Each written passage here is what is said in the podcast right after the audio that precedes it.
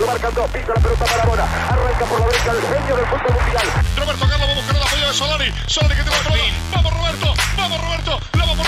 No puede conducir más y el balón le cae a Iniesta. Iniesta de tacón perfecto para Fábregas. Ahí la entrega de Fábregas es buena. Bien, mira, Pero siempre Marabona, genio, genio, genio.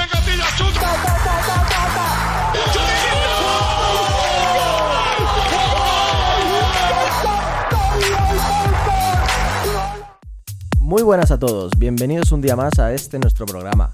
Ya ha vuelto, ya está aquí.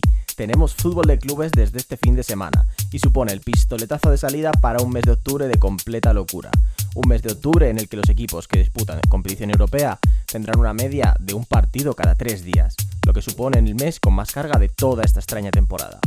Analizaremos la jornada de la liga, viajaremos por Europa para ver qué es lo más interesante a tener en cuenta y además debatiremos sobre algunas noticias que ha salido esta semana, como Luis Enrique y sus Excel o la camiseta de Dinamarca. Dicho todo, arrancamos el sexto programa. Esto es Peloteros Podcast Club. Comenzamos. Y si hay una persona que está feliz, que está contenta y que tiene ganas de que vuelva al fútbol de clubes, ¿quién va a ser si no que la parabólica de peloteros? Muy buenas, Iván, ¿cómo estamos? Muy buenas, pues mira, muy bien, muy ilusionado de que, de que vuelva por fin el, el fútbol de clubes. Ya, ya había ganitas, ¿verdad? Joder, ya te digo que sí. Ya había ganas de, tra- de tragarte tu Elche, el... Hombre, el lunes en un Rayo Elche que, Ahí que voy con, con Fran García y con Leyen en el Fantasy y vamos, espero que hagan portería cero. Este niño tiene una sonrisa que ni, vamos, que ni un crío en Navidad. Es increíble. ¿Qué tal? ¿Cómo, cómo se plantea el fin de semana? ¿Cómo algún partido que tengas en la recámara es interesante que luego podamos analizar de la liga? ¿Alguno que te llame la atención? Hombre, sobre todo el Sevilla Atlético de Madrid. Buen, buen, buen partido. Dos equipos necesitados de... El Sevilla más necesitado de puntos y el Atleti, aparte de también necesidad de puntos, necesitado de, de encontrarse, de juego, de encontrar su, su juego Mm, y volver a, a engancharse por, por los primeros puestos. Interesante. Guárdate, tu, guárdate todo ese análisis para luego, que luego te voy a preguntar, que antes de irnos con la liga lo que vamos a hacer es de terminar de rematar el parón de selecciones, porque al final estuvo el partido de España, hay cositas que analizar, hay que ver qué Final Four se queda y, y vamos a contar un poquito. Victoria de España. No sé qué nos puedes contar tú, qué opinas del partido, qué es lo que viste. Eh, pues no pude ver mucho, pero lo que sí que estuve siguiendo es que Portugal empezó bastante mejor que la selección española. No, la primera parte por completo fue de Portugal. De hecho, tuvo dos ocasiones: un chu de, de Diego Jota, otro tiro ¿De de, Bruno? Bruno? Fernández, que de hecho el, el estadio, el comentarista, eh, narraron gol. O sea que el- la, primera, por- la primera parte fue completamente de Portugal.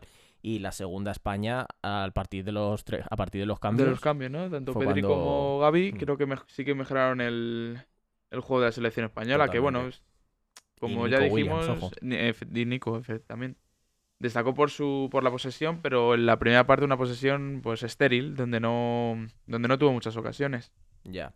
No, a ver, desde luego, es que además es que en la primera parte yo no le recuerdo así ahora mismo, más allá de al principio del partido y alguna arrancada al final, no le recuerdo opciones de peligro a España. O sea que, no, la, la primera parte de España, el partido en general de España, parece que fue a partir del minuto 70 que dijo, anda, que estamos jugando un partido de fútbol. Y ya se pusieron con ello. Fue, ya te digo, a partir del minuto 70, a partir de los cambios, con Nico Williams ya se había notado alguna arrancada que hizo, pero fue la clave en, en la entrada de los Pedri y Gavi que en este partido, a diferencia del otro de Suiza, entiendo a lo mejor por las prisas, por las necesidades, sí que supieron dominar y sí que supieron crear peligro arriba. Sí, está claro que mejoraron mucho su actuación respecto al partido de Suiza.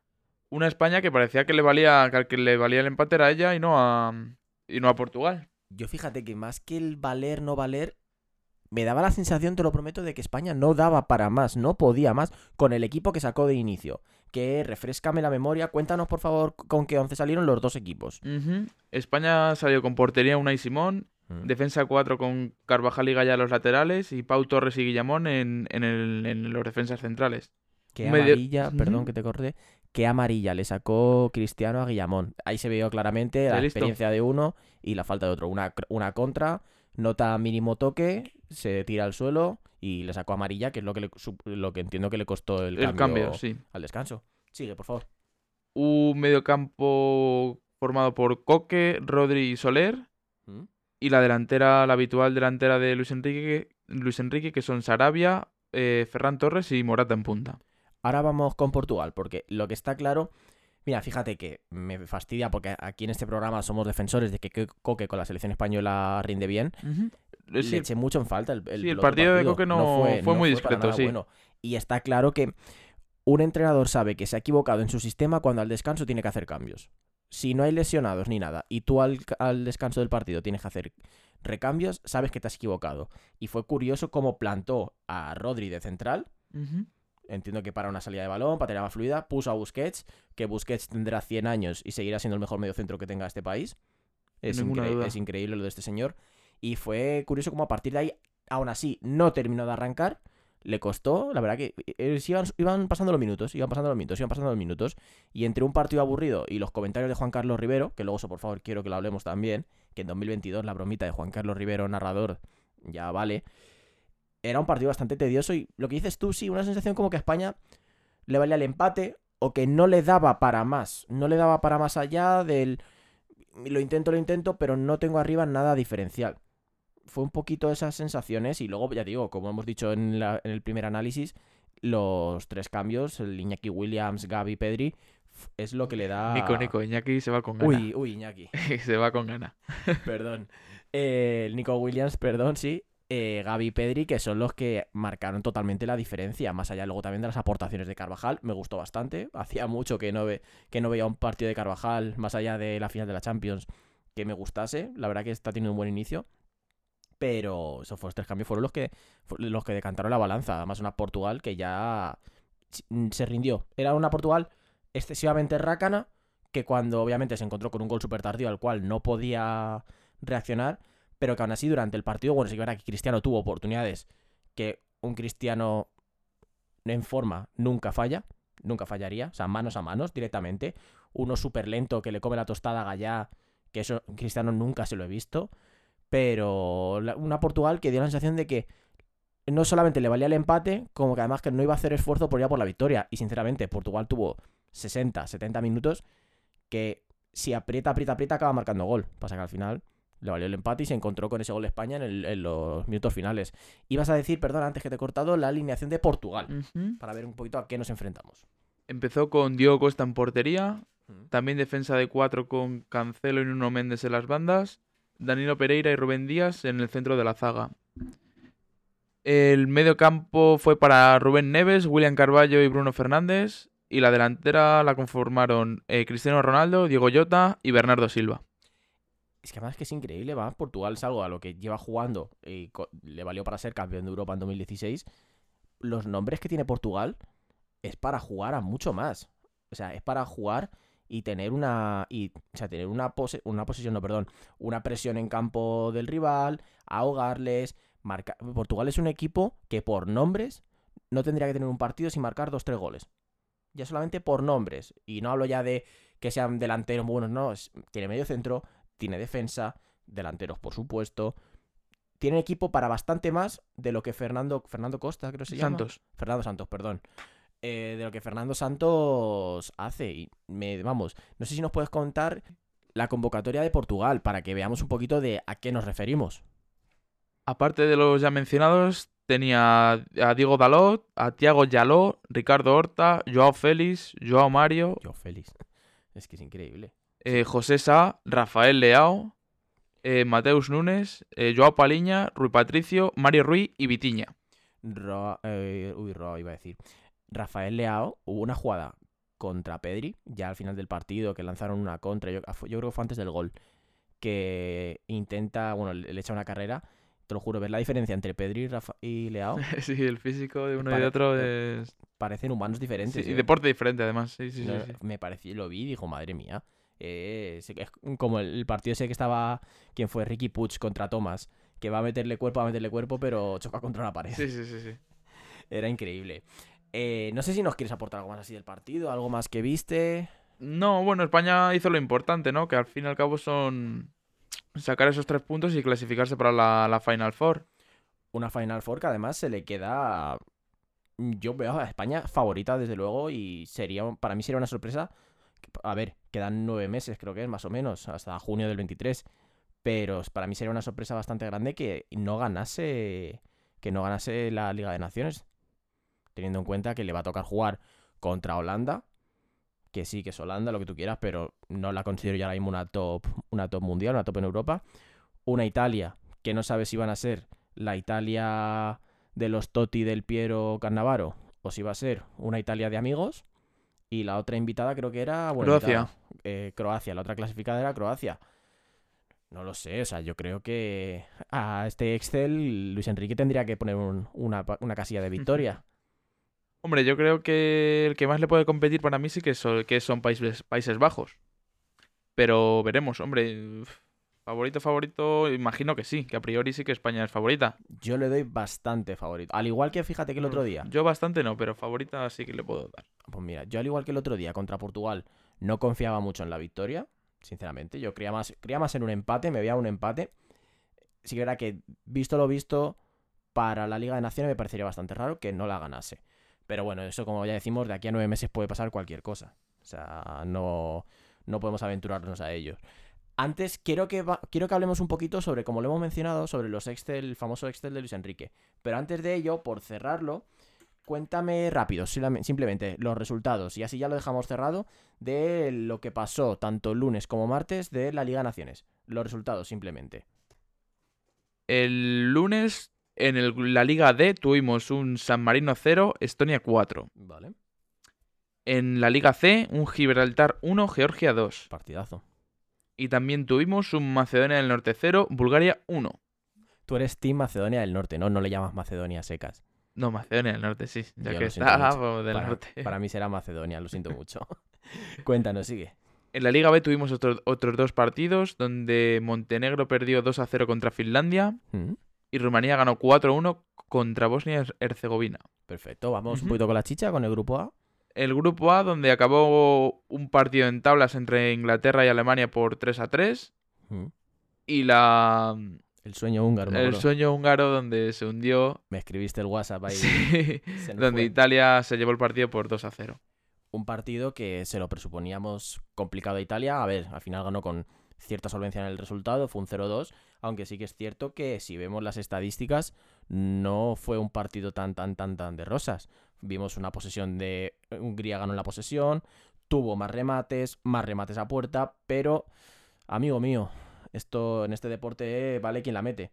Si no la metes, puedes tener a todo lo que tú quieras, que te come los mocos, ¿verdad? Sí, se puede aplicar a muchas cosas en la vida. En la todo en la vida es así, efectivamente. ¿Dónde vamos, a, ¿Dónde vamos a parar? Te quiero ma- remarcar antes de nada unas declaraciones que me llamaron bastante la atención sobre el enemigo número uno del Barça en el mundo, Thomas Müller. No sé si las pudiste seguir. Me encanta ese tío.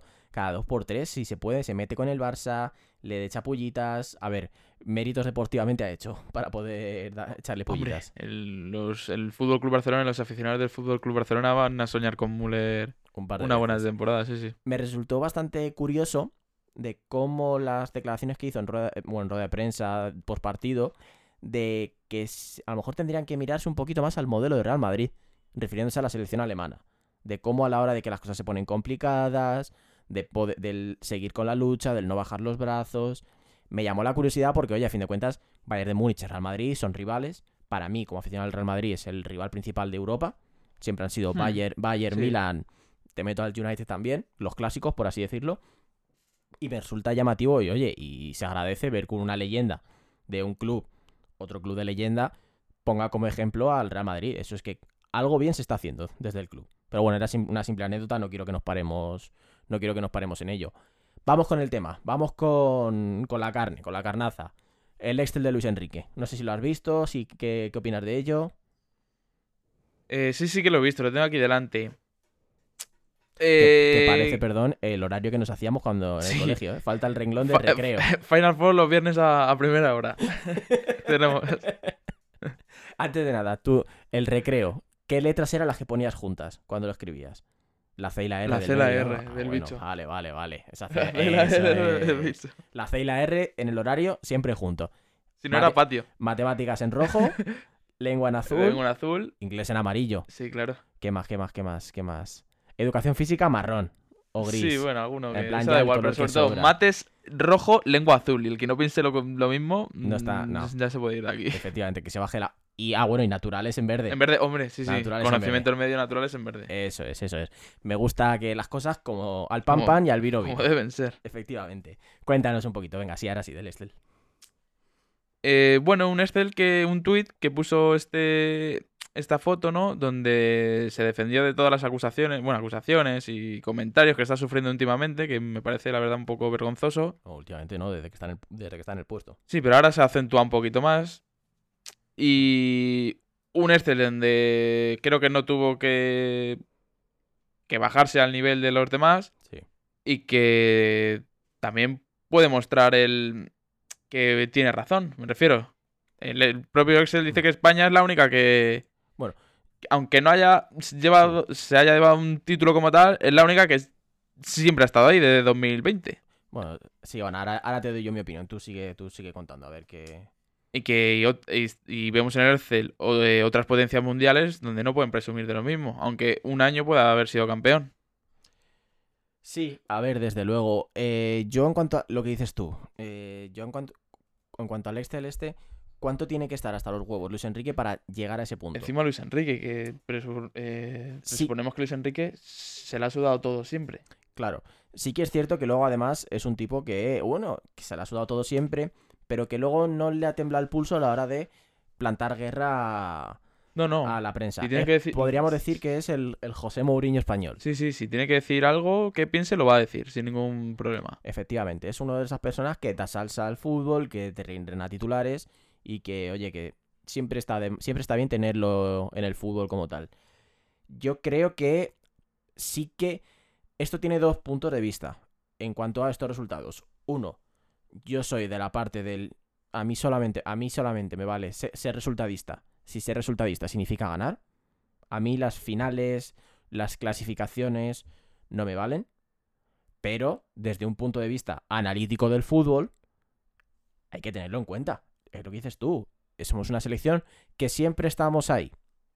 Y escúchame, y esto lo digo, siendo yo el primer crítico en este programa, podéis- me podéis haber escuchado, que a mí la selección española no me atrae emocionalmente, no me atrae por fútbol, pero bueno, no deja de ser la selección de mi país y la sigo y quiero que gane siempre. Entonces, si tú estás siempre ahí, va a llegar un momento en el que vas a acabar pescando. Vas a acabar ganando algo. Si siempre estás en finales, si siempre estás en Final Four, si siempre te clasificas. Como no vas a ganar es no clasificándote. Quien no va a ganar el Mundial de 2022 es Italia, por ejemplo, porque no se ha clasificado. Quien no va a ganar la, la Final Four de la Liga de Naciones es, Francia. Portugal. Sí, o Francia, Portugal, Francia. efectivamente. O, o Alemania. Efectivamente, porque si no te clasificas, no lo ganas. Hasta ahí estamos claros. Entonces, hay que tener dos vertientes. La primera de todo, se está haciendo un gran trabajo, pese a todas las críticas que hay, pese a que la selección no, e- no para mí, no tenga calado dentro del aficionado medio, se está haciendo un gran trabajo. Pero con lo que quiero ir es que no vale con el, como estamos aquí, ya está todo bien. No, porque el resultadismo te vale cuando ganas. Si la copa no te la llevas, lo siento mucho.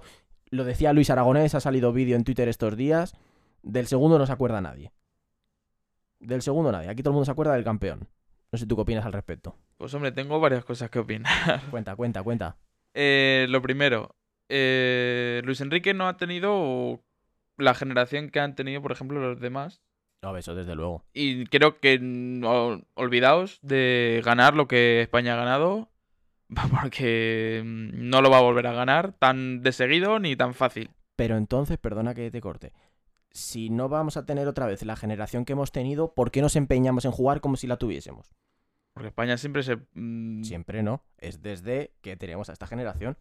Yo no, yo no recuerdo. Pero, hombre, no ¿qué vas a perdón. hacer? ¿Vas a correr con Busquets?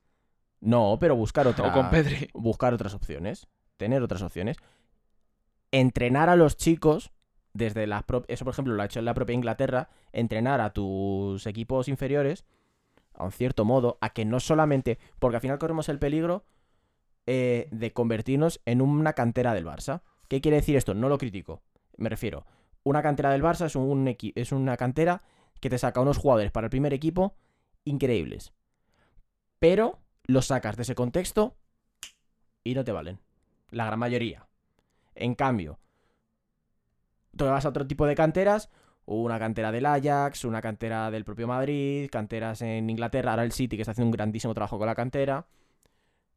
a lo que quiero exportar de esto es que no solamente te, te- te empeñes en una idea de juego, una idea de juego que funciona si tienes a, a los Xavi, a los Iniesta, jugadores que sepan jugar a una velocidad por encima del resto con el balón.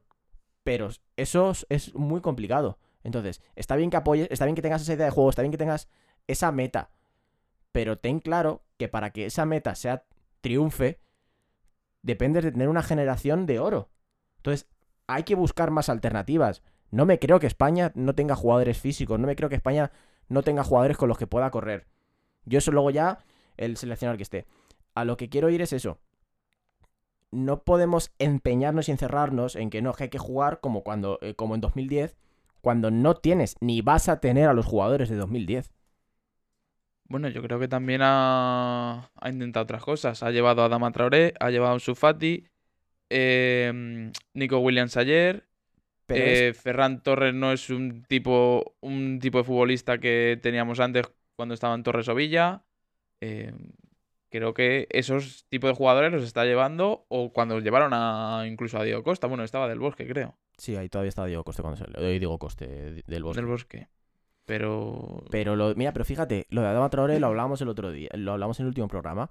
Adama Traoré es un jugador que está muy bien para, oye, contextos eh, de torneos cortos. El, necesito esto, pues oye, en algún momento me puede salir bien. Sí, pero es otro, otra cosa, ¿no? Es Diferente. Sí, pero al final. Es a correr. Pero luego al final. se Regate y a correr. No es toque y toque. Adama Traoré. Ni Sí, Ansu Fati tampoco. Pero al final, ¿cuánto se utilizó? Ni Nico Williams tampoco. Sí, ahora poco a poco van saliendo esto. Pero es que también se le dieron palos por llevar a Adama Traoré.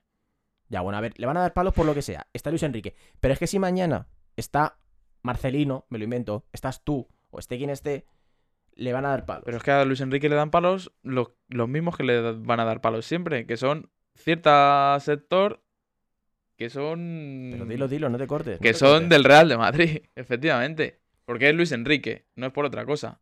Mm, Y entiendo que los del Betis le critiquen por no llevar a Canales, entiendo que los del Celta le critiquen por no llevar a Yago Aspas, pero se va a quedar ahí. Pero luego hay otro sector que decide no ir con España o, o apoya a Francia cuando estaba Mbappé, ahora ya no, porque, es, porque como ya no ha fichado por cierto equipo, pues ahora ya no van con Francia, pero antes iban con Francia, no solo mm, aficionados, sino también periodistas. Y eran los mismos que en su época, que ahora están sacando pecho de lo del vídeo de Luis Aragonés, y en su época sacaron portadas y portadas, tanto AS como marca, eh, que fue vergonzoso lo que le hicieron a Luis Aragonés, solo por quitar a la niña bonita de Raúl. Así que... A ver, sí que es cierto, pero yo lo más que el aficionado medio, porque luego eso tú puedes congeniar más con otro equipo. A mí, Dios me libre de ir alguna vez con Francia en absolutamente nada. Dios No, no, me- obviamente no hablo, no hablo por ti, obviamente, Dios- pero Dios me libre. yo por lo que veo es eso. Yo ahí lo que veo más es tema de propia prensa. Pues a fin de cuentas, muchas veces el aficionado medio es Hombre. borrego, por así decirlo. Vamos a decir las cosas claras. Yo es que por todo lo que estoy leyendo me coincide el perfil todo lo mismo.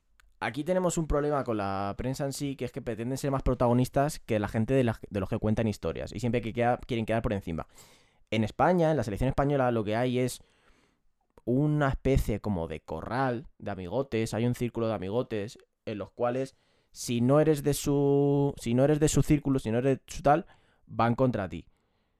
Eso luego sale. Periodistas que porque Luis Enrique les conteste mal una pregunta, o tal, o no lleve a este, no lleve al otro, ya directamente van a ir a por él. O sea, cosas interesadas. Efectivamente, el no llevar jugadores del Madrid, habrá gilipollas, perdón por la palabra, pero es que no hay otra. Bueno, Ha- y- Habrá gilipollas que por que no lleve a jugadores del Madrid, ya vayan en contra de él. Y te hablo de periodistas.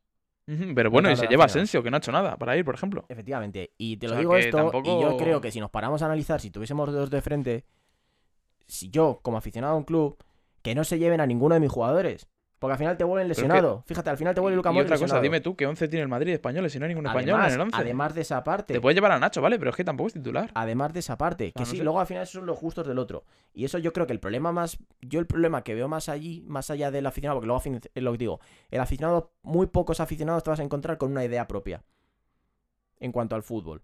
Muchas veces la gran mayoría de los aficionados va a ser lo que van leyendo en la prensa, porque si lo leen en un periódico, lo leen en otro, lo leen en otro, en otro programa, lo escuchan en un programa, en otro. Al final lo acaban repitiendo. Y el problema yo lo veo más allí, efectivamente. Habrá periodistas que por no tener a su amigo de turno, que por no lo, por lo que sea, ya van a meter mierda.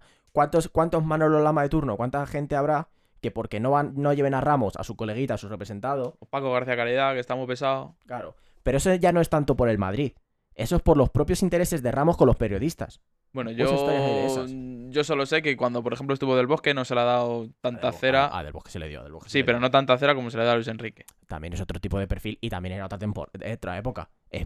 A Del Bosque se le daba, ya Del Bosque se le ha llamado viejo y que se tenía que retirar y que ya no estaba para esto. Pero hombre, mm, a- no es lo mismo darle palos al que al que habla muy bien de que ha ganado la al que ha llegado a la final de la Final Four de la Liga de Naciones al que ha ganado un mundial y una Eurocopa. Y Que bueno, con Xavi, con Iniesta y con todo también. Ya, Sí, pero hecho por por, eso, que- eh, y se le dejó el trabajo he- hecho el, el seleccionador de antes. que era, era otro ambiente la A, selección. Luis, a Del Bosque. Era otra era otro ambiente. Era otro ambiente la selección y obviamente no es lo mismo que ahora. Obviamente cuando estás ganando y cuando estás arriba eh, tiene mucho menos sentido recibir palos, pero aún así, es lo que digo. El puesto de seleccionador español es como el de, el de presidente del gobierno. Hagas lo que hagas, El lo hagas bien o lo hagas mal. Yo digo que el Mundial de 2010, si hubiera otro entrenador, también lo ganaba. Si está Luis Enrique, a lo mejor lo gana. Pero Solo por los jugadores que tenía España. hombre, si es que son esos 23, a fin de cuentas, claro, pues el del bosque le dio otro, otro tipo de es como, características. por ponerte un ejemplo, en el Madrid, pues si hubiera otro entrenador también lo ganaba. Ahí Tenía a ese- Cristiano, a Modric, a Ya, mm, pero es que Era poner a los jugadores y que jugasen. Ya, pero no. Mira, fíjate, en ese caso, mí tampoco quiero que nos pare mucho esto. eh, ahí no te lo compro porque Zidane llega a mitad de temporada porque tiene a un tío al que han tenido que echar. O sea, puedes tener a los jugadores, efectivamente, tener a los mejores jugadores siempre te va a ayudar a ganar y siempre te va a acercar más a ganar. Pero el entrenador tiene que tener, aparte, lo que decía, no es que es un alineador. O en el caso del Bosque, es que los alineaba. Vale, pero tienes que entender a quién vas a alinear. Tienes que tenerles contentos, porque eso es una cosa que la gestión de grupo es una cosa que se minusvalora muy mucho.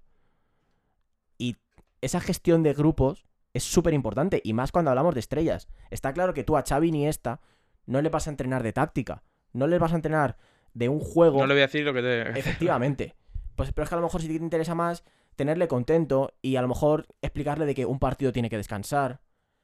A lo mejor tienes que tener a Xavi, oye, pues mira, eh, este, hoy vamos a parar un poquito más. Hoy vamos a jugar a esto, vamos a dar otra oportunidad a otro. Está claro que a Xavi Iniesta en 2010 no le, vas a, no le vas a explicar cómo encarar un partido.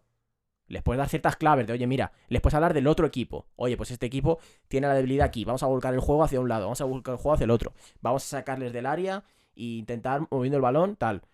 Eso está, pero está claro que no les vas a explicar dónde tienen que dar el pase, porque mira, pues como cuando Benítez le, hizo, le dijo a Modric que no tenía que, no tenía que darle con el exterior. Discúlpeme, eh, que este señor le pega, con el, le pega con el exterior mucho mejor que con el interior cualquier jugador de primera división. No lo sé. Yo creo que eso, y mira, al final que nos vamos por lo, nos vamos por las ramas un poco. Mm, Yo veo más el problema de Luis Enrique como cualquier otro seleccionador, lo veo más en el periodismo y en, en los propios rumores y en las propias historias que haya de los propios jugadores con los periodistas que en sí el aficionado medio. El aficionado medio va a decir, va a repetir lo que, lo que oigan los medios. Es así, yo creo que es así. Bueno, veremos. Yo solo espero que, mm, que gane el Mundial. No, pero no, se ha Y que calle muchas bocas. Y lo, y lo celebraremos, por supuesto. Ah, y otra cosa. A ver. Si se va Diego Pablo Simeone del Atlético de Madrid esta temporada, quiero y deseo que Luis Enrique sea el próximo entrenador del Atlético de Madrid. Ya lo, ya lo que os faltaba, ya. Y No, que no, haga ver, rabiar a bien. ver, sería, muy, sería muy buen fichaje para el Atlético de Madrid. Enrique es muy buen entrenador. Sería- no, ahora mismo, en España, para mí. No me gustan los- las selecciones, pero Luis Enrique es muy buen entrenador y yo creo que no lo ha hecho mal con España. de entrenadores españoles, ahora mismo los mejores Guardiola, que por mucho que le duelas español, Luis Enrique y pff, a lo mejor un Marcelino que Bueno, a ver, sí, hombre. Emery. Emery me parece buen entrenador. Sí, pero Emery a mí, por ejemplo, cada vez que ha ido con A un equipo grande, se me ha caído. Un PSG no lo supo dominar, un Arsenal tuvo rachas. Sí, verdad que es un entrenadorazo, o sea, no nos vamos a engañar, es un entrenador que ha ganado cinco veces la Europa League, puede ser, Por lo menos, sí, sí. por sí. lo menos. Es un entrenador que sus equipos juegan muy bien. Tiene un Villarreal jugando muy Efectivamente, bien. juega excelentemente bien, tiene una idea de juego increíble y sus equipos la plasman, pero a mí se me ha caído un poquito cada vez que ha tenido que enfrentar un reto grande. Fíjate, tiene un récord súper negativo con, con Madrid-Barça, no sé, a lo mejor me lo, estoy, me lo estoy inventando, como hasta como 20 partidos, y no le costó como 20, 20 y pico partidos ganar por primera vez. O sea, es eso, de Emery hecho falta el siguiente paso. Pero bueno, vamos con otra cosa, otra noticia que ha salido esta semana, que me parece bastante interesante a raíz de lo del Mundial, como hablamos de que ojalá gane España el Mundial. Es un poco la historia de Hummel con Hummel la marca, no Hummel el jugador. Con las camisetas de Dinamarca. No sé si las has escuchado un poco, has oído algo al respecto. Sí, algo he visto de tanto el escudo como la marca los ponen del mismo color que de la camiseta para que no... Os, con- os contamos, efectivamente, es una estrategia, digamos, para mí es marketing puro y duro. Se supone que Hummel eh, rechaza este mundial, la celebración que se haga en Qatar, por todo lo que ha supuesto, por todas las miles de víctimas que ha supuesto. Todos conocemos cómo es el tema de los derechos humanos en Qatar. Entonces, a modo de repulsa, a medio de rechazo, lo que han hecho es, las camisetas, por supuesto, han sacado un comunicado en el que dicen que rechazan este mundial, pero que su obligación es apoyar a la selección danesa. Muestran la confianza en ellos, por lo cual hacen la camiseta, preparan las equipaciones para el mundial. ¿Qué han hecho a modo de protesta? Poner los logotipos, tanto el escudo de la selección de la Federación Danesa como el propio logotipo de Hummel, en los mismos tonos de las camisetas. Han hecho un mono- una equipación monocolor, ¿vale? Entonces se supone que es porque no quieren que ninguno de sus logos, que ninguna de sus imágenes se vea relacionado con esto, con este mundial. ¿Tú qué opinas al respecto? ¿Qué opino? Que mucho nos importan los derechos humanos, pero bien que seguimos haciendo las camisetas. Mi opinión va un poco por ahí, por ahí van los tiros por ahí. Imagino que no sé si se- será por no dejar tirados como ellos quieren presuponer a Dinamarca, Hmm. pero Sí, me, vale. si te quejas por una cosa, hazlo del todo, no lo hagas a media. Me parece genial, efectivamente. Estás en contra. Eh, no lo pongas monocolor. Directamente no pongas tu logo. También. No pongas tu logo. Bueno, Fabrica- no, sé, si- no sé si dejarían, por ejemplo, jugar con, Sí, sin sí, el sí. escudo de... No de Hummel, sino de Dinamarca. Lo de Dinamarca, a lo mejor, ahí tendría que ahí tendría que informarme. Yo creo, sí, sí que pueden hacerlo perfectamente porque fíjate, Puma, hace eh, la temporada pasada que sacó las camisetas que ponía, no ponían escudo, era solamente el nombre. Pero eso eran clubes o lo también. sacó ¿eh? con selecciones también. Ah, Pues, Entonces, mira, pues, ¿No quieres que tu imagen sea, que no se esté relacionada? Vale, pues ni saques imagen ni la comercialices. Hazlo de verdad. Ha- Hazlo así de verdad, porque luego a fin de cuentas. pues bueno, si las sacas como ahora, no cobres, ¿no? Por ello, entonces. o dona, o dona todos los beneficios. Ahí no lo sé, escucháis hablando de cabeza, no tengo la información, a lo mejor van a, supongo que donarán parte de los beneficios, de los ingresos, pero vale, sí. Con este mundial estamos viendo cosas como estas que me parecen un poco que demuestran la realidad del mundo de hoy. Es absolutamente todo el mundo condena el mundial. Todo el mundo condena que las circunstancias en las que están los obreros, todo el mundo condena que es un, mundial robado, ya directamente los votos fue robado, que no deja de ser otra cosa que es sport washing, lo que está haciendo Qatar. Un mundial, un mundial de cara a mostrar al mundo de que nosotros, que no somos una tiranía, que no somos una dictadura, que esto es cuanto menos un paraíso. Y a fin de cuentas, todo el mundo lo condena, pero todos vamos a estar pendientes. Todos los países, todos, todos, no, es que estamos en contra de esto, es que este mundial no se tendría que celebrar. Pero todos vamos a estar el 18 de noviembre, creo que es, viendo el primer partido, ese Qatar-Ecuador. Todos vamos a estar pendientes de cada partido y vamos a estar haciendo el seguimiento. Las marcas, absolutamente todo el mundo critica. En junio sacamos la bandera LGTB. En noviembre ganamos dinero de Qatar. Que precisamente la bandera LGTB no es bienvenida allí. Entonces, yo creo que en este mundial lo único que estamos haciendo es ponernos un espejo todos sobre la realidad que vivimos hoy en día, que no es nada más allá del postureo típico. El benquedismo y el- el, postureo. efectivamente. No El no, nada que, que guay somos, de que no, que vamos contra estos. Pero luego sigo sacando dinero. Mira, por ejemplo, no sé si lo viste el otro día el partido de Irán, No. que bueno, salieron con sudaderas negras, tapándose todos los escudos de, de su país, de Irán, Sí. Y por la, bueno, por una Por joven que, que murió Hmm. allí en todas las protestas que están teniendo, Sí, que obviamente de aquí la apoyamos a, Sí, a todas. por supuesto. Y bueno, el castigo que les iban a poner si lo hacían era que iban a expulsar a todos de la selección nacional, pero a ellos les da les ha dado igual y salieron todos con esa bueno, ese pequeño gesto que No, no, no. que eso, que es un menos. pequeño gesto, pero que, que es valiente y que les da igual que les que les expulsen para, para su cita con el mundial, que veremos lo que hacen de- luego de ver del dicho al hecho. Sí, no, desde luego. Pero, eso, bueno, por ejemplo, es un pequeño gesto que te arriesgas algo más que lo que ha hecho la propia Hummel. es, efectivamente, es algo que de verdad marca la diferencia. Encima estamos hablando de un país, Irán, que en términos generales todo lo que se conoce suele ser un país de costumbres machistas, que todavía con mucho... Y que encima el equipo de fútbol, que son todo hombres, apoye a la mujer de Irán a eso, a rebelarse y a que sigan con su lucha, pues Y lo que has dicho dice tú, mucho de ellos. y lo que has dicho tú, previa amenaza de la federación de que, oye, que si haces este paso, que sepas que te quedas fuera de la selección. Hago una acción que tiene una consecuencia. No me limito a quedar bien. Entonces, ese tipo de cosas, y desde aquí aplaudimos por completo la decisión de la selección nacional masculina de, de Irán, es lo que hay que hacer si de verdad queremos. Yo he echado de menos, está claro que nadie lo iba a hacer, he echado de menos alguna estrella, ya no te digo un Mbappé, un Benzema, un Neymar, pero algún jugador de cierto calado internacional que dijese, yo a ese mundial no lo juego, yo a ese mundial no voy. Eso lo he echado en falta. Ojo, también es verdad.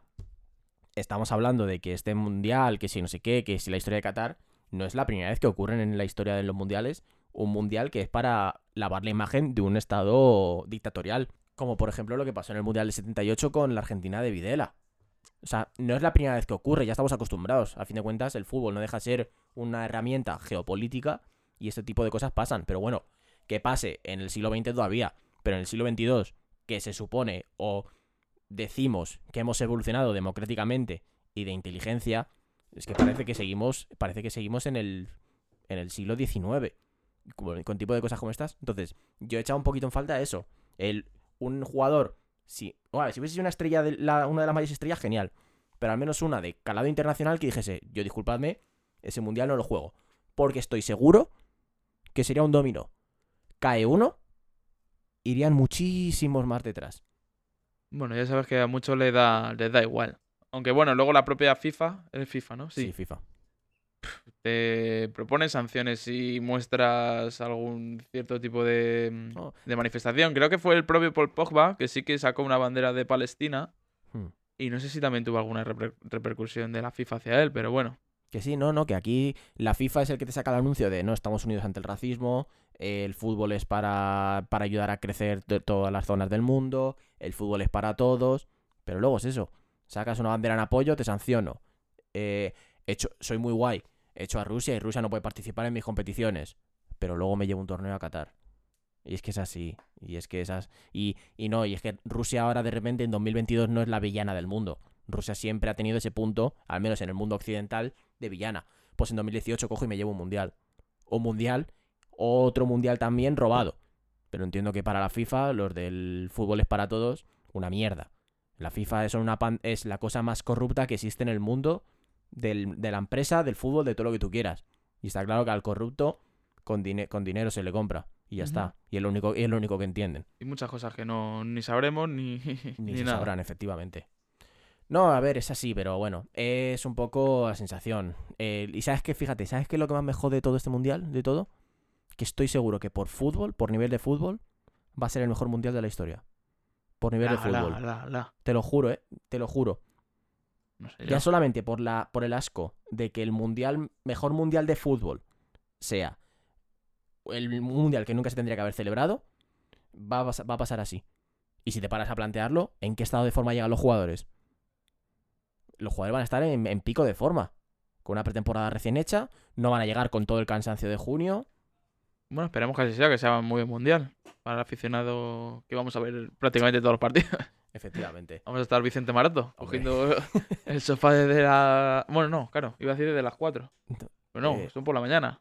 Sí, supongo que será desde, la, desde las 12 o así. Habrá Pero antes cogías 12, desde las otro a la hora 4 y te acababas a las 10 de la noche. Como debe Tan ser. ricamente. Como debe ser, efectivamente. Viéndote ahí tú, ya te digo, pues tú Irán, y, tú Irán contra Inglaterra, que vaya sí. grupo también, el grupo de la guerra mundial.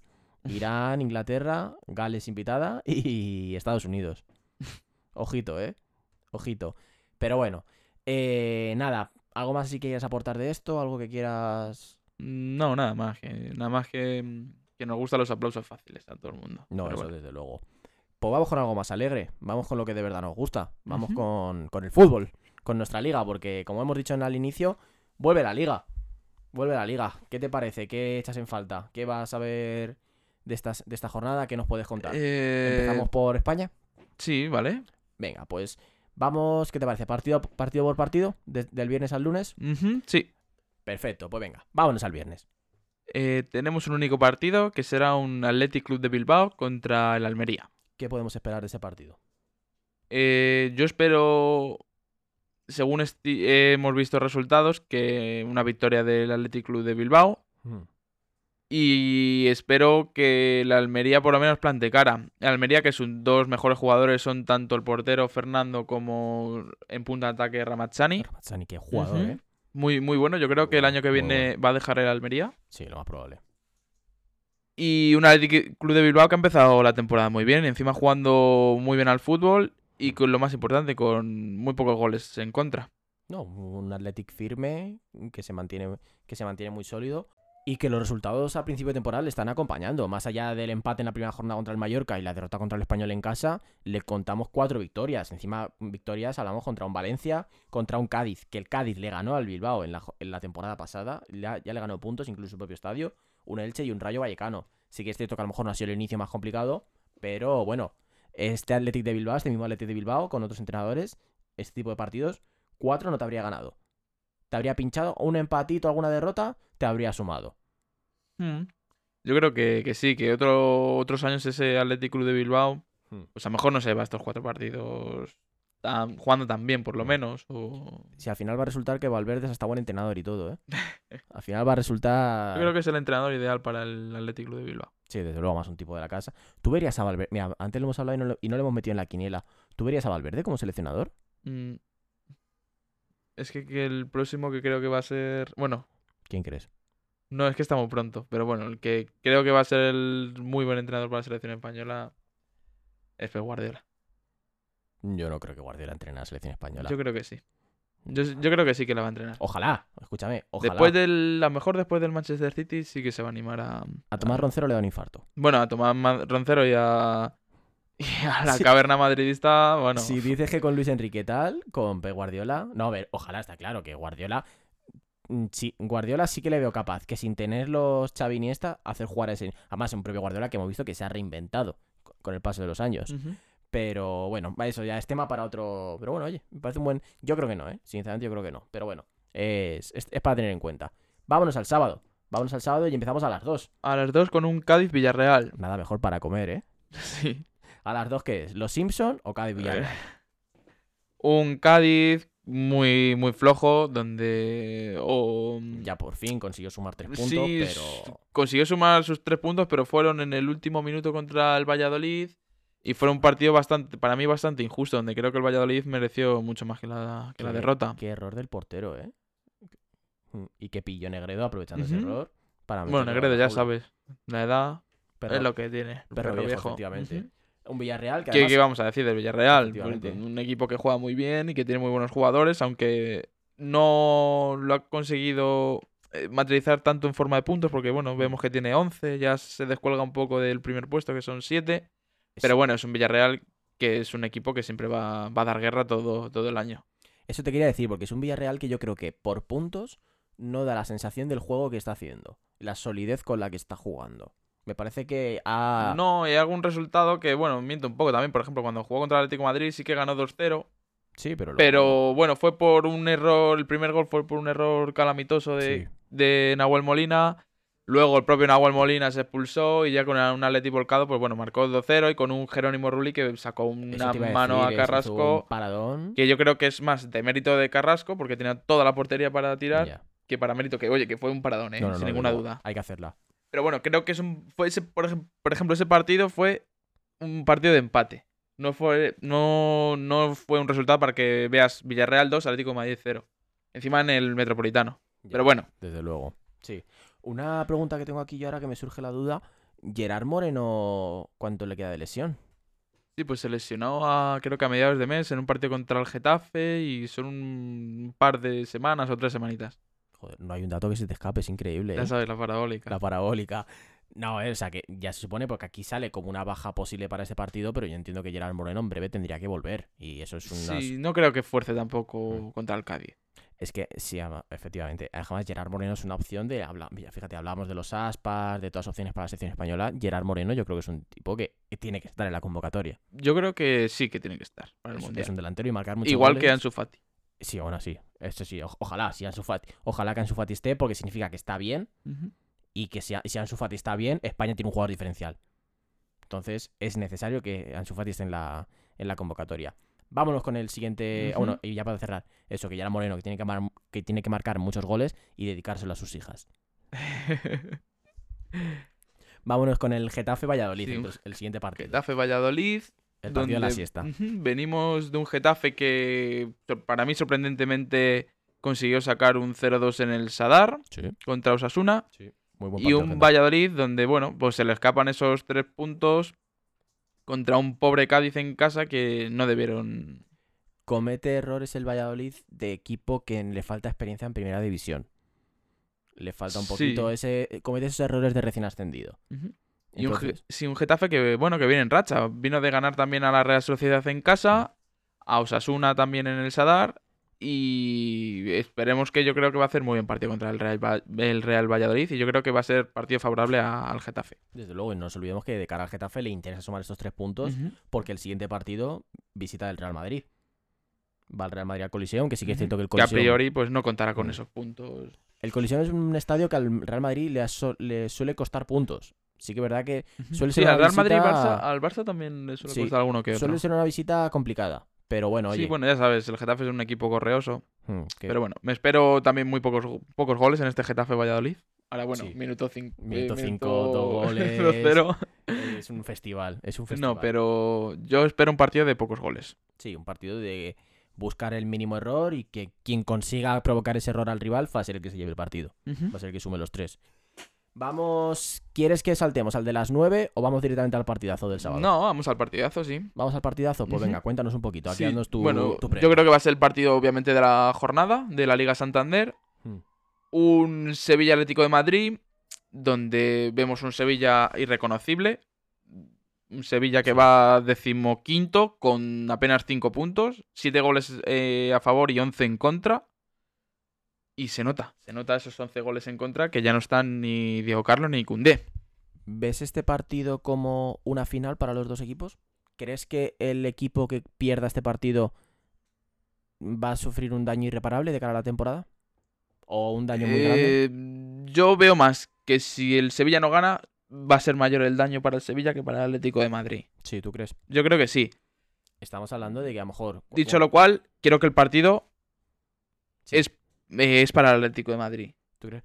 Porque además, eh, bueno, al 11 que ha ensayado Diego Pablo Simeone ha, ha cambiado ese sistema de cinco, bueno, cinco medios más que porque Carrasco y, y Nahuel tampoco los... Bueno, Nahuel más defensa sí, pero Carrasco no. Ha cambiado ese 4-4-2, con donde ya por fin veremos a Axel Witsel en, en el medio del campo con, con Kondogbia.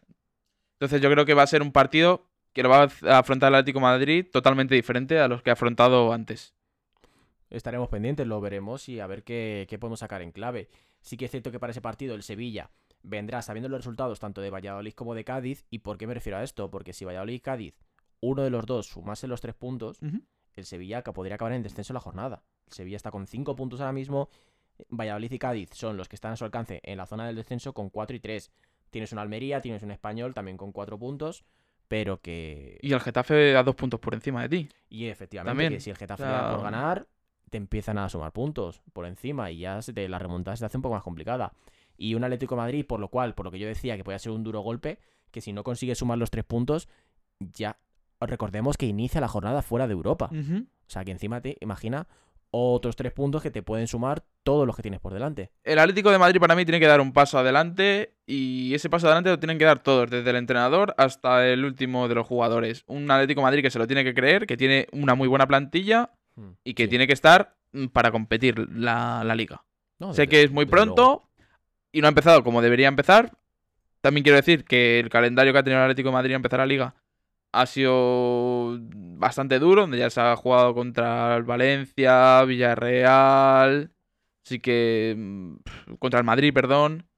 Así que y bueno, y ahora le toca a Sevilla. Así Sí. que lo que tiene que dar el Atlético de Madrid es un paso adelante y aprovechar que el Sevilla está en horas bajas y llegar a su casa y ganarle con contundencia. Desde luego que si hay un momento en el que puedes ir al Pizjuán es en este. Desde luego. Sí. Sí. Aunque bueno, ya sabemos que en estos partidos también se. El ambiente del estadio también te iguala un poco las fuerzas, aunque hayas empezado mal la temporada o el juego no acompañe, iguala las fuerzas. Pero el Atlético de Madrid tiene que demostrar que es el Atlético de Madrid y, y dar un paso, en la- un golpe en la mesa. Y un Atlético de Madrid que decimos esto, inicia la jornada fuera de Europa, pero sumando los tres, si se dan otros resultados, acaba la jornada en Champions League. O sea que ese es el punto un poco de, como todo inicio de liga, es así, sumar tres puntos te puede mandar, lo mismo te puede mandar el descenso que te puede poner en Europa. Entonces, decimos que el pronóstico para este partido es un 2, ¿no? El pronóstico pelotero. Sí, para mí un 2. Sin, sin mucha diferencia de goles. A lo mejor es un 0-2, 1-2, Sí, pero 1-3. Pero va a ser para favorable para el Atlético de Madrid. perfecto. Pues vámonos con el de las 9, con el Mallorca Palancas Fútbol Club. Digo, perdón, Barça. Barça. ¿Qué esperamos de este partido? Ojo, bueno, Barça esperamos que. en defensa atrás. Sí, tanto Araujo como Cundé no, va, no van a estar disponibles. Un Mallorca que viene de ganar al, al Almería por 1-0 en casa. Un Mallorca que yo creo que no está jugando tan mal como, como a lo mejor los Sí. puntos o sea, dicen, ¿no? En la tabla clasi- clasificatoria. Un Mallorca donde su mejor jugador creo que es, sin ninguna duda, Murici. Eh, delantero. delante- ¿Cómo le un disfruto, buen- cómo le disfruto yo la Lazio? Un Increíble. buen, delante- un buen delantero. Qué carisma tiene, macho. Y bueno, aunque no me quiero olvidar de la buena temporada que ha empezado Kangin Lee, Sí, que ha sí. empezado muy, muy, muy bien. Parece que ya por fin termina de, de explotar, de dar Sí, por lo menos de asentar la cabeza, que Sí. era también lo que le faltaba. No ser tan, a lo mejor, tan crío, tan... No, Pues no, esos errores que tienes de, de, Sí. no, de no saber. De inexperiencia. Eh, efectivamente. De, salirte fácil del partido. Tal cual. Y un Barça que vamos a decir, aparte de las bajas que tiene en defensa, pues tiene a un Robert Lewandowski enchufadísimo Mm. y muy buenos jugadores, ¿para qué vamos a engañar? Tengamos en cuenta una cosa. Hablamos del virus FIFA en base a lesiones y tal. Ahora mismo aquí no tengo el dato, pero sí he hablado de memoria. Los parones FIFA, tanto a Real Madrid como a Barcelona, les suele costar puntos a la vuelta siempre. Eso lo voy a decir luego también cuando hagamos la previa del Real Madrid. Pero ojo con eso, que no te descuides. Bueno. Porque este tipo de partidos es en los que te despistas, te sumas puntos. Y como hemos dicho desde el primer, desde el primer programa, esta liga, esta liga es de no dejarte puntos. Cada punto que te dejes es primordial. Entonces, es un partido al que yo, al Bar si yo soy el Barça, saldría al 120 a tenerlo ganado en el minuto 30. A tenerlo ganado Sí, en sin minuto una 30. duda. Y sobre todo que no se me alargue, que no se me complique. Porque como me vaya al segundo tiempo con un gol de diferencia, O un o 0-0. empate. o ya no te digo por detrás, se le puede complicar mucho la vida. Entonces, yo si fuese el Barça, saldría directamente una alineación ofensiva, como mis bajas están en defensa. No dar lugar a que me lleguen allí, ahogar, ahogar, ahogar, y si hago bien mi plan, minuto 30 estoy ganando 2-0. Pero ojito este que hemos comentado Murici, que No, sin- no, que lía, que la sin tanto Cundé ni, ni Araujo, es muy buen delantero que, que fija muy bien y a lo mejor si parte de titular un Eric García, puede comer la tostada a, Es el, Eric es García. el que ¿eh? marca el gol del empate, ¿no? En el Bernabéu esta temporada. Eh, sí, O sea, es un- hay que tenerlo mucho en cuenta y. Ojo, ojo, pero vamos, eso. Yo el plan del Barça que haría es ese. Desde el, primer, desde el principio, minuto 30, está ganando 2-0. aún así para mí las victorias para el Fútbol Club Barcelona. Sería raro, que, sería raro que perdiese puntos. Pero bueno, eso. Yo creo que ahí la baza más es, como he dicho, del tema del parón FIFA, la vuelta. Que siempre, siempre, siempre hay uno de los dos que se deja puntos. Suele ser así. Dicho esto, por supuesto, ahora que, ahora que lo he dicho yo, van a, van a ganar los dos con solvencia. Eso está claro. Así que nada, vámonos al domingo. Empezamos igual a las 2. Ujú, Con un Terminamos el rastro y nos vamos a ver un. Español Valencia. Perfecto. Un ¿Qué- español que no, que no ha empezado nada bien para mí la temporada, con solo una victoria, un empate y el resto se cuenta por, por derrotas. Sí que cabe decir que ha jugado contra Real Sociedad, contra Sevilla y contra Real Madrid. Contra Real Madrid. Y el único partido que gana es en San Mamés contra el Bilbao. Así que es capaz de lo mejor y de lo peor. ¿Ves a un español con peligro de descenso este año? Eh, sí, un español que por lo menos va a rondar esas zonas. No va, no va, Ya. no va a subir más de media tabla. No, no le ves tranquilo en la jornada 38, ¿no? No. Ya. Bueno, sí, sí que es cierto que además le ha pesado mucho toda esta guerra del verano con Raúl de Tomás.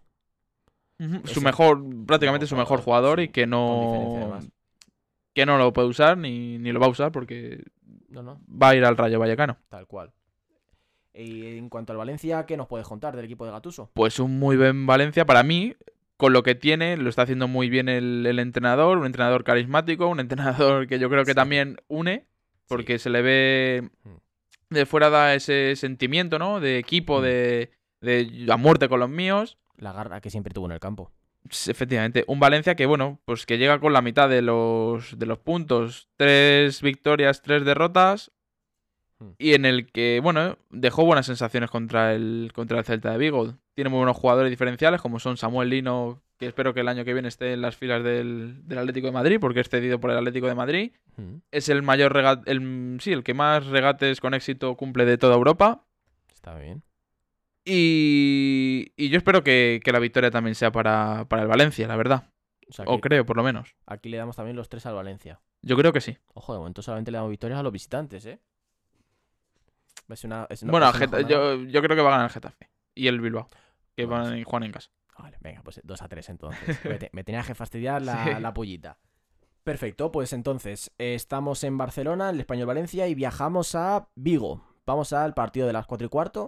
Un muy buen partido. Mm. Un Celta de Vigo Real Betis. Un Celta de Vigo con 7 puntos en la tabla. Se encuentra el número decimotercero.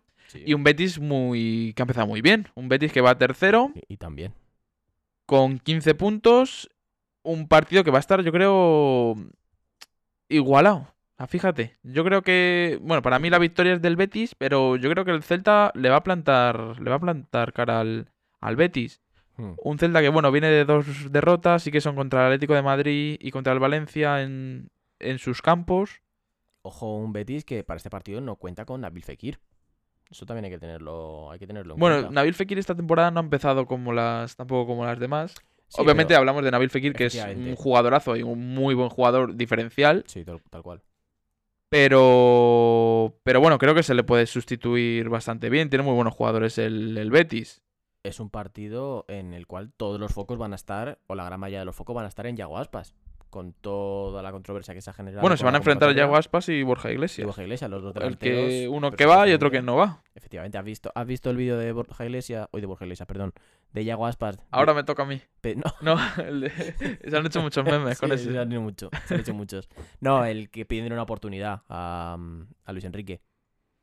¿Que estaba hablando con, con la radio? No, no, no, No. yéndose de un evento. Ah. Está- le entrevistan cierto programa presentado por cierto señor al cual no queremos mencionar.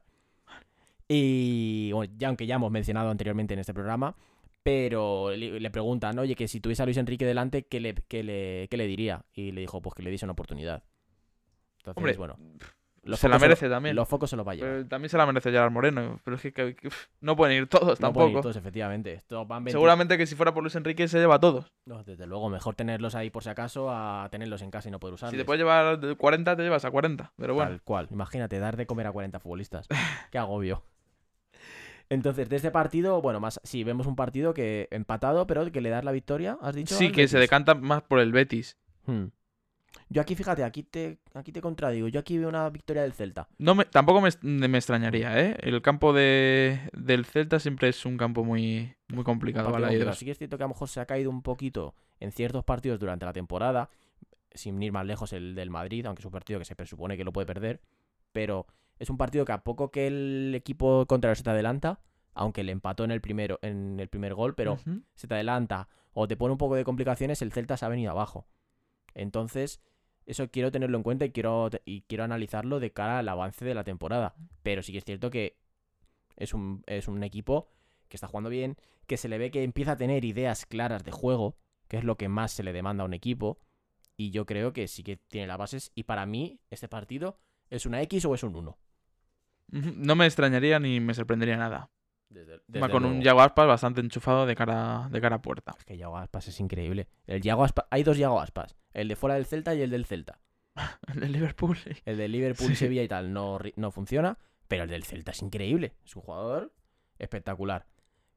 Vámonos con el siguiente partido. Vámonos, ahora volvemos a, a Cataluña, ahora para la zona de Girona, y analizamos el Girona Real Sociedad. Sí, un Girona Real Sociedad donde vemos que el Girona se encuentra décimo primero con 7 puntos y la Real Sociedad octavo con 10 puntos. Una Real Sociedad que no ha terminado de arrancar como, como se le demanda. Mm, Tuvo esa victoria no. contra el Atlético de Madrid con, bueno, con Sí, la bueno. polémica que rodeó al partido. Sí, eh, perdió en casa contra el Getafe, La mala, perdió contra el Barcelona. la mala un partido contra el Barcelona que, ojo, el resultado es engañoso. Creo que el resultado final es un 1-4, puede ser. Sí. Pero que está con 1-1 y luego a fin de cuentas lo que ocurre es que marca el segundo gol y se viene abajo. Y ya cuando le meten el resto. pero es un partido que perfectamente podría, acabado, ah, haber acabado en X. Y la polémica que tuvo contra el Atlético de Madrid también. Y también la gran mala suerte de el fichaje estrella que tienes en la parte de arriba. Se te se lesiona de gravedad la temporada. rodilla. Eso es una faena, pero bueno, es desde luego que la Real Sociedad, por el fútbol que ha estado desplegando estos años, por la competitividad que ha estado desarrollando estos años, creo que corresponde a estar un poquito más arriba. Habrá que ver cómo se hace a la lesión de Sadik, a la lesión de Oyarzábal, habrá que ver que no se vaya dejando puntos ahora, porque estos puntos que te dejas ahora son los que luego no con los que luego no llegas a Europa. Al igual que todos los puntos que ganes ahora son el colchón para cuando las piernas dejen de funcionar. Al contrario, todos los que pierdas ahora son los que vas a necesitar luego y vas a echar en falta. Encima una Europa que va a estar. Este año va a estar cara. año va a estar muy, muy Va a estar- cara. va a estar porque cara. yo no veo al Betis fuera de. mm, de Europa, ni veo al Villarreal fuera de Europa, ni Yo- muchísimo menos al Atlético de Madrid. Yo es que me apuestas el Betis en Champions este año. Bueno, mi Fíjate. apuesta es el Villarreal en Champions. Pero. Pero sí. O sea, no me, no me descuadra que esté el Betis y no esté el Villarreal en Champions, por ejemplo. No, desde luego. Entonces, es eso. Este año, al igual que el descenso va a estar muy barato, la, Champ- la Champions Europa va a estar muy cara. Entonces, Y a eso que se pongan las pilas, por ejemplo, en, Sevilla. no, a ver, yo, yo el Sevilla, desde luego que ya no le tengo en cuenta. Para. Está mm, bastante difícil, sí, hombre. No. mm, No nos olvidemos que es el Sevilla, pero va a estar muy difícil para el Sevilla, obviamente. Puede agarrar una conference. Y en plan, sacando una muy buena racha en la segunda Es que, vuelta. es que tenemos Betis, Atlético de Bilbao, Villarreal, Real Sociedad y Valencia, que no está tan mal. Que lleva nueve puntos. O sea, Mm, si presuponemos que van a ser Real Madrid, Barcelona y Atlético de Madrid, para mí fijos en Champions League, tenemos tres puestos para Betis, Atlético de Bilbao, Villarreal, Real Sociedad, Valencia y si no nos queremos olvidar de Sevilla. Tres puestos No, para seis equipos. No, desde luego, no, al Sevilla, al Sevilla lo saco de esa ecuación. Al Valencia también te lo saco de la ecuación. Creo que el Valencia esta temporada es una temporada de un gran paso, de un grandísimo avance, pero yo no le tengo para las quinielas para Europa. Para mí, la Conference y la Europa League se va a repartir entre Villarreal, Betis, el que no se clasifique para la Champions, que mi apuesta es el Betis. El Bilbao te lo hay que tenerlo ahí en cuenta. Eh, La Real. Y la Real Sociedad. Son los, son los equipos que hay que tener. Y ojo que a los Asuna no le dé por aguantar. Porque Bueno. los Asuna está haciendo una, una buena. Sí, una muy buena. una buena. Lo que te digo, Sí, está un generando un gran colchón. Está generando un gran colchón que es lo que te permite luego caerte un poquito. Porque luego, de cara a las últimas jornadas, todavía tienes opciones. Que por supuesto, esto ya es una paja mental, pero que hay que tenerlo en cuenta. Ujú. Cuanto Sí, sí, hay sin duda. cuenta. Y desde luego eso, yo lo que creo es que el Sevilla está totalmente fuera de. Totalmente fuera de la lucha por Europa en esta, en esta liga. Del Girona Real Sociedad, ¿algo más que quieras aportar? No, nada más. Que va a ser un partido también bastante disputado, donde yo creo que no lo va a tener nada fácil la Real Sociedad. Creo que va a, priori va a ganar, pero yo creo que no descarto ni siquiera que pierda un empate. O sea, mm, El campo del Girona es un campo es que muy complicado sí, Montilivi. te, deja, te dejas muchos puntos. De hecho, creo que el Atlético Madrid no ha ganado, no, no, no ha ganado. No lo ha ganado al Girona. Yo he visto al Real Madrid perder en Montilivi también, o sea que es y en el Bernabéu contra el Girona es un equipo muy correoso y muy complicado de jugar. Así que Y bueno, tiene muy buenos jugadores, tanto a Alex García, que está que está siendo espectacular, Rodrigo Riquelme, que también espero que el año que viene vuelva de la cesión al, al Atlético de Madrid para quedarse. porque Riquelme es- es colchonero, ¿no? Y el no contar tampoco con Cristian Stuani, que es tú, creo que es el máximo goleador de- del Girona, pues creo que va, que va a condicionar. No, desde luego, desde luego. ¿Te parece si pasamos ya al último partido del domingo? Sí. El partido en el que los niños sonríen. Donde el, aunque, sea, aunque sea a las 9 de la noche, el sol sale. Y la gente es feliz. Los niños salen a la calle, ven el fútbol. ¿Bailará? La gente. ¿Vinicius bailará? Desde luego que sí. ¿O no? Desde luego que sí, esperemos, por supuesto, porque si baila significa que ha marcado gol. Bueno, el otro día no marcó y bailó. Marca un compañero.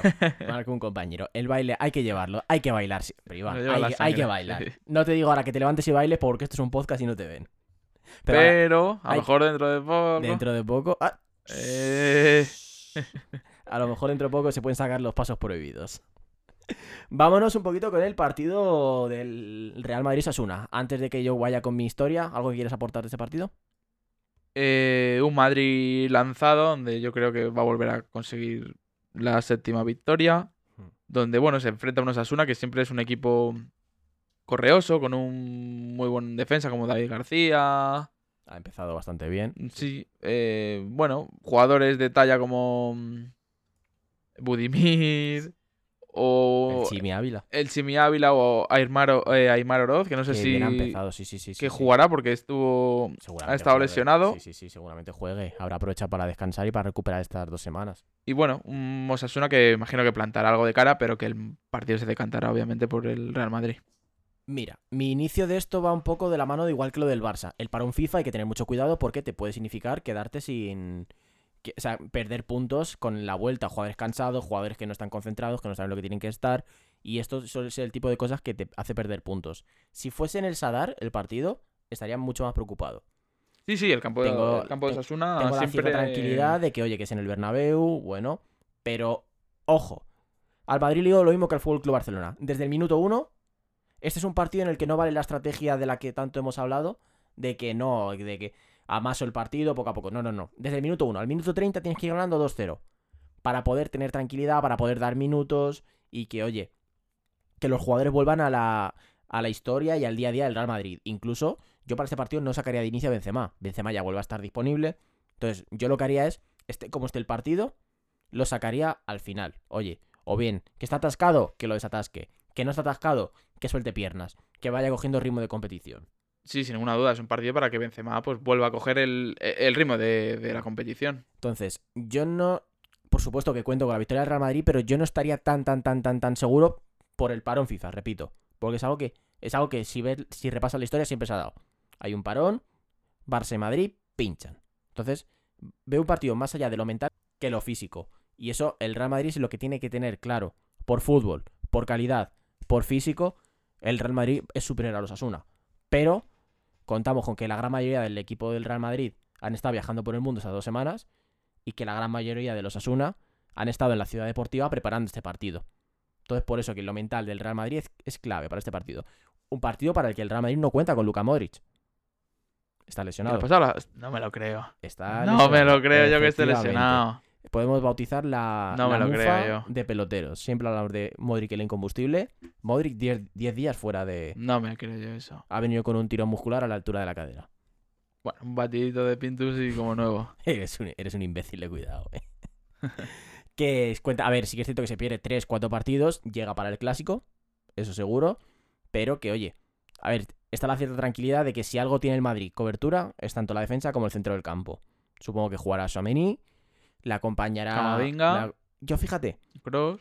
veo más un Cross que ha estado descansando estas semanas, pero veo que el acompañante de Cross puede ser Ceballos. O Valverde al centro del campo y, Y arriba Rodrigo, a- Rodrigo. y Rodrigo al extremo. También puede ser. Eso sí. en el caso de que decidiese por sacar a Benzema de titular, que no creo.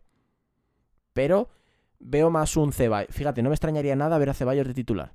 Un Ceballos que Bueno, incluso bajar también a Valverde y tienes a Eden Hazard también para jugar en banda. No va a jugar Eden Hazard. Bueno, No ¿quién va. sabe? No ¿Eh? va a jugar Eden Hazard de titular, no va a jugar. No, no contemos con ello. ¿Puede redimir? Antes de que juegue Hazard, juega Asensio. Te lo digo tal que así. Bueno, Asensio, claro, también, que Te ya lo- no me acordaba de Asensio. Te lo digo tal que así. Ahora mismo Hazard en ataque es el último jugador. Después así. de Mariano, incluso. De- después de... Mar- Te lo pongo después... No, hombre, no. Es que Mariano vale. El penúltimo jugador. es el penúltimo jugador. Y hay partidos en los que te, te digo, saca antes a Mariano que a Hazard. Bueno, estoy- son estoy dos características diferentes. Estoy sí. completamente seguro.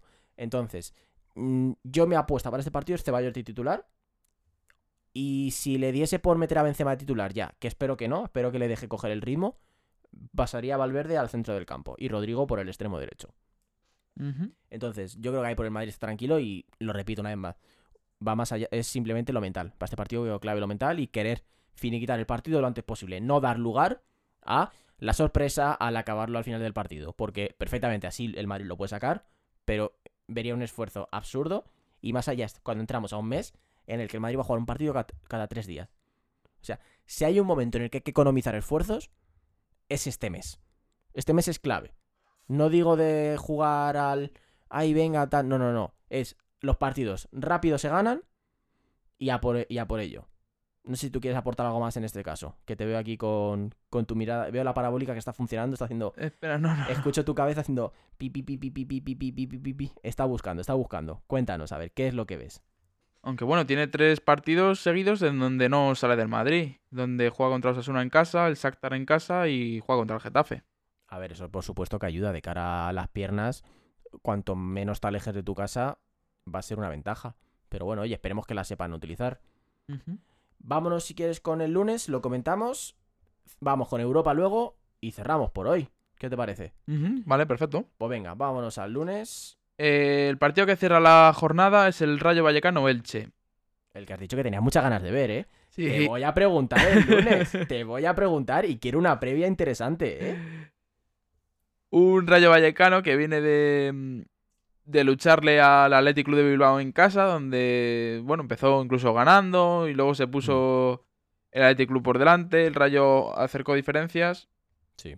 Un Rayo que viene trabajando muy bien en, en casa, aunque, mm, aunque bueno, los resultados no, no acompañan mucho, ¿no? Tampoco. Eso es lo que te. Derrota contra el Athletic Club de Bilbao, derrota contra Osasuna, derrota contra Mallorca. ¿Crees, un ra- creo que es, ¿Crees que es un rayo que está infrapuntuando? ¿Crees que los partidos Sí. que ha hecho merecería O sea, tener más algo, puntos que los que sí, tiene? algo más. Algunos puntos más, sí. Algún punto más sí que debe tener. Sí que es cierto que, por ejemplo, has dicho partidos contra el Athletic de Bilbao, contra el otro que has dicho, perdón, era contra el Osasuna, Sí. contra el Mallorca. Son equipos de los que hemos hablado que han tenido un buen inicio de temporada. Con lo cual, pese a que los nom- el nombre de los equipos no sea el mejor, el Rayo Vallecano no ha tenido un inicio fácil. No, no ha tenido un inicio nada, nada fácil. Además, ha jugado. Para mí, no, ha jugado mal. Iraola es un grandísimo entrenador Muy que sabe muy bien lo que, lo que quiere y luego lo logra plasmar con sus jugadores en el terreno de juego. Para mí va a ser el próximo entrenador del Athletic de Bilbao. Después del Sí, sí, sí. O sea, me pega, obviamente, perfectamente. Después de su pasado en, Hmm. en el Athletic Club. Bueno, bueno, de este tampoco nos vamos a parar mucho porque, bueno, más allá de lo que el Elche, que no ha empezado bien, más que como si tenemos el programa del lunes, podremos hablar un poquito más de... Sí, además un Elche que por juego no ha empezado bien, pero es que el calendario del Elche es No ha que el le ha tocado a la. Real Sociedad, le ha tocado al Villarreal, le ha tocado al Athletic Club de Bilbao y le ha tocado al Barcelona seguido. Sí, Entonces, no- no tampoco podemos Bueno. hablar más allá de... Bueno, y el Betis también. Ahora, la parte positiva que se ha quitado muchos cocos. Se ha quitado a, to- a poco, todo claro, menos a Ahora es los cuando le va a tocar de- los partidos contra los de su zona, que ahí es donde tiene que sumar los puntos. Ahí es donde tiene que de verdad demostrar y llevarse los puntos que son para él los vitales. Tal cual, desde luego. Pararemos un poquito más en este partido de cara al lunes. Te preguntaré la previa. y el martes quiero un resultado y un análisis del partido. A fondo. A ver esa parabólica cómo funciona. Y estaremos pendientes, desde luego. Estaremos pendientes. Y si, bueno, si, si tu predicción falla, si tu análisis falla, le podemos preguntar a Fer, que estará en el campo seguramente. Sí, sin in duda. Nos ha dicho además de ir. Así que no sé, a lo Pues- mejor hasta se de A ver, a ver, a pie de ver, campo a de- ver, a ver, a ver, a Vallecas. ver. Eso hay que, hay que tenerlo en cuenta, ¿eh? Perfecto. Pues vámonos un poquito con Europa. Os contamos un poquito los partidos que hay en la Premier League, que, que ya vuelve por fin después de este parón que ha habido. Y vamos a ver qué podemos esperar de este fin de semana. Sí, una Premier League donde la jornada empieza el sábado con un muy buen Arsenal Tottenham. El derby del norte de Londres. Eh, continúa con un Bournemouth Brentford, Sí. un Crystal Palace Chelsea, Mm. un Fulham Newcastle, un Liverpool Brighton, Oye, ese partido es muy interesante, ¿eh? un Southampton Everton Oh, guay. Y para acabar el día un West Ham Wolves. No está nada mal. no Jugará Diego. Costa. Puede Uf, que debute la bestia. Ahora sabemos. el lobo. muy bueno, muy bueno. Pues venga, Iván, sigue contándonos qué más partidos podemos ver en la Premier League esta, este fin de semana. El domingo el partidazo de la jornada de la Premier, donde tenemos el derby de Manchester con un Manchester City Manchester United. Contamos con, con paliza del lado, del lado Sky Blue. Eh, cuento con victoria del lado Citizen, pero no cuento con paliza. ¿No? No, el United creo que, si no me equivoco mal, ha sabido salir de ese mm, de esa mala inicio de temporada con todos los partidos. Creo que el partido, sin ninguna duda, el partido que le ganan a Liverpool fue un partido de inflexión para ellos. Sí. Y tienen la ventaja de que no va a jugar Harry Maguire, que creo que se ha lesionado el otro día con, Ventaja para el United. con ¿no? Inglaterra, que salió, salió cojeando. Desde luego lo celebraron. Los, los Red Devils lo celebraron, desde luego, ¿no? ¿No, ¿No crees tú en una redención del bicho en este partido? No, No, ¿verdad? creo. Creo que el partido solo tiene un Es protagonista. para el Cyborg, ¿no? Efectivamente. Para el, el- el donde buen, volverá a marcar. el buen Erlingo. Contamos con su gol, ¿no? Uno mínimo. Uno. qué bueno, qué bueno ese Erling Haaland. ¿Algún partido más que nos quede de Premier? El domingo queda un Leeds contra un Aston Villa. Y acabamos el lunes con un Leicester Nottingham Forest, que esperemos que el Leicester, pues. Empieza a sumar puntos Empieza a porque igual está haciendo un, está perdiendo muchos puntos que luego, no sé yo si de descenso, pero le puede hacer mucho daño de cara al final de temporada. Pues muy bien, esto ha sido en cuanto a la Premier. ¿Qué te parece si para cerrar el programa te voy a pedir cinco partidos clave para ti en Europa dentro de las cinco grandes ligas? Los cinco de las cinco. Vale, mira, pues los que yo creo que, que más destacan en estas cinco grandes ligas son un Bayern Múnich, Bayern Leverkusen, Ojo, donde bueno, siempre son siempre son bienvenidos estos partidos. Un Bayern Leverkusen que no ha empezado nada bien en, en la competición doméstica Hmm. y un Bayern Múnich que tampoco ha empezado muy bien la, la competición doméstica, donde está a cinco puntos del, del primero, que es un sorprendente Union el, Berlin, El, el Union Berlin. Eh, ojo, para este partido Nagelsmann que se empieza a jugar su confianza. Sin ninguna sin ninguna duda. No, no, tiene que tener bastante cuidado con este partido y empezar a sumar puntos y recortar distancias con el líder porque se le complica. Aunque bueno, distancia. presuponemos que la liga acabará siendo del, del Bayern. Sería muy raro, desde luego Sí. que no. Vamos, cuéntame, venga, vamos con el siguiente. Me parece bien el primero. Pues bueno, la propia Inglaterra, donde tenemos el Arsenal Tottenham. Es que es un partidazo, dos equipos con una idea de juego muy clara y muy interesante de ver. De un equipo que propone y otro equipo que te espera atrás, te lanza a la contra, como es el Tottenham, un equipo de Conte. No vamos a descubrir el fuego ahora. Y sí, sí, no, ese partido desde luego. Dos equipos, además, que están entre los tres primeros clasificados. Un Arsenal primero con 18 puntos y un Tottenham que va a empate a puntos con el Manchester City, que va tercero en la clasificación. un Arsenal que, desde luego, está sorprendiendo con su inicio de temporada. ¿Le pones entre los cuatro primeros de cara? Creo que esto ya lo hemos hablado, pero repítelo por si acaso. Sí, Le ponemos. le ¿no? pongo de los cuatro primeros, sí. Desde luego que no le vemos ganando la Premier. No le vemos aguantando. No, no, no. La Premier ya tiene un nombre, claro, que es el Manchester City. Esa es una idea, una idea clara, desde luego. Perfecto, ese segundo está muy bien. Vamos con el tercero. También en la Premier League, que va a ser, pues hombre, el duelo de el derby de Manchester, Manchester City y Manchester United. No, desde luego que ese partido, además un partido de, que siempre es muy interesante de ver. Ya desde, desde que el City empezó a ser un grande del fútbol europeo, ha cogido mucho vuelo ese derby. Y ahora que está pendiente, ya lo hemos dicho antes, mm, va a ser partido de Haaland. Todos los partidos son de Haaland. Todos los partidos son de Haaland, ¿verdad? Van a ser para Haaland, sí. Lo- los niños sonríen cuando juega Vinicius, pero cuando juega Haaland también sonríen. ¿no? También sonríen, sí. Son, son dos gentes, gente que hace sonreír. Sí. Vámonos con el cuarto, venga. Pues ahora nos vamos de viaje a, a Italia. Que Que, van a estar Italia. los, pues, los dos siguientes partidos que vamos a comentar. Ah, qué bueno. De, Que- Francia, este- de Francia esta semana nada reseñable, no hay nada reseñable. No hay nada. PSG contra Niza, Sí, pero bueno, pero poquito nada. más. Va, venga, perfecto. Pues vámonos al, al Bel Paese, a Italia. Donde juega el, el líder, que va a jugar Nápoles contra el, el Torino. Qué partidazo.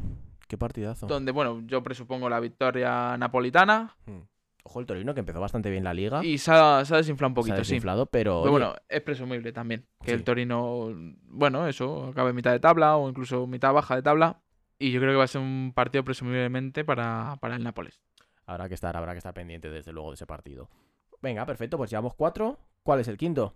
Pues sin ninguna duda el Inter Roma.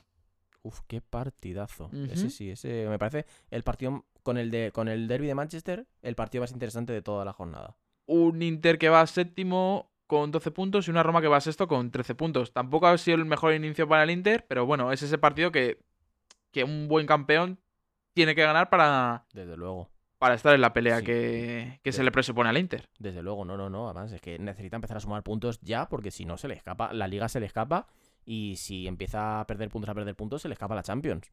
Y sí, para- porque este año presuponemos al Nápoles, al Atalanta, Milán. La Juve, bueno, está también un poquito por detrás, pero también la presuponemos. A mí no me sorprendería que la Juve este año se cayese de Champions. ¿Cómo se va a caer en fase de grupos este año?